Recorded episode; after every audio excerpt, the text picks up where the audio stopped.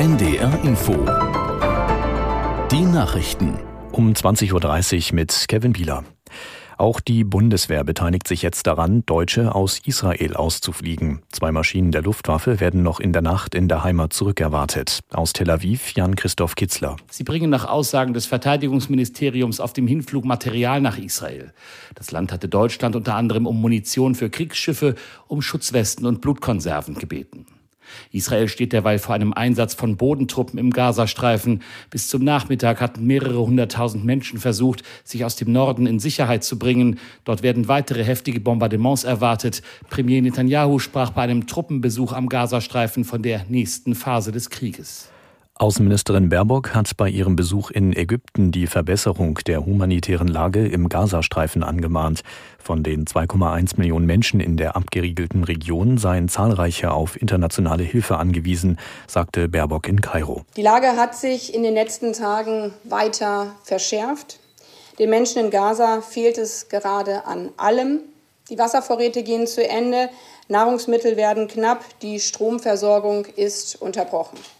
Auch deshalb bin ich gerade nonstop mit den Vereinten Nationen und unseren anderen Partnern darüber im Gespräch, wie wir jetzt humanitäre Güter nach Gaza bekommen können. Außenministerin Baerbock. In Australien ist ein Referendum gescheitert, durch das Indigene mehr Mitsprache im Parlament bekommen sollten. Es war die erste Abstimmung dieser Art in Australien seit 24 Jahren. Aus Perth Jennifer Johnston. Premierminister Anthony Albanese reagierte enttäuscht und rief zugleich alle Bürger zur Versöhnung auf. Besonders für die indigene Bevölkerung sei die Ablehnung schwer zu ertragen. Mit der Verfassungsänderung sollten die Indigenen Australiens erstmals in der Verfassung anerkannt werden. Ein Schritt, den die Befürworter für längst überfällig halten, da die Indigenen seit mehr als 60.000 Jahren auf dem Kontinent leben. Weit länger als die ersten britischen Siedler. Zudem sollte ein beratendes indigenes Gremium geschaffen werden. In dem mit statt über sie gesprochen wird, sollte sich das Leben der Indigenen verbessern.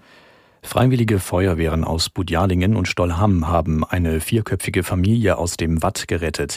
Sie war in den sogenannten Salzwiesen im Kreis Wesermarsch von der Flut überrascht worden und konnte einen Notruf per Handy absetzen. Als die Helfer eintrafen, stand die achtjährige Tochter bereits bis zur Brust im Wasser. Das Wetter Norddeutschland in der Nacht vielerorts stark bewölkt mit Schauern und einzelnen Gewittern. Tiefstwerte 9 bis 4 Grad, an den Küsten weiter stürmisch. Morgen wechselnd bewölkt mit einigen Schauern, vereinzelt gewittrig 8 bis 13 Grad, an den Küsten Sturmböen. Die weiteren Aussichten am Montag wechselhaft und einzelne Schauer 9 bis 14 Grad, am Dienstag heiter bis wolkig, an der See vereinzelt Schauer 11 bis 14 Grad. Das waren die Nachrichten.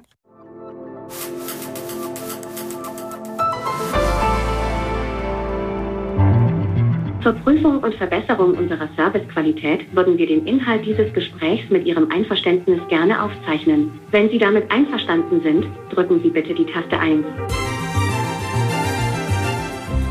Diese Ansage kennt ihr bestimmt. Ihr ruft bei einer Hotline an und sollt aufgezeichnet werden. So what? Warum nicht? Ja, weil es vielleicht um mehr geht, als ihr denkt. Denn eure Stimme gibt viel mehr Preis, als ihr vielleicht glaubt. Besonders wenn eine künstliche Intelligenz sie auswertet und dann vielleicht sogar völlig falsche Annahmen über euch trifft. Ihr hört 11KM, der Tagesschau-Podcast. Ein Thema in aller Tiefe. Mein Name ist Viktoria Kobmann.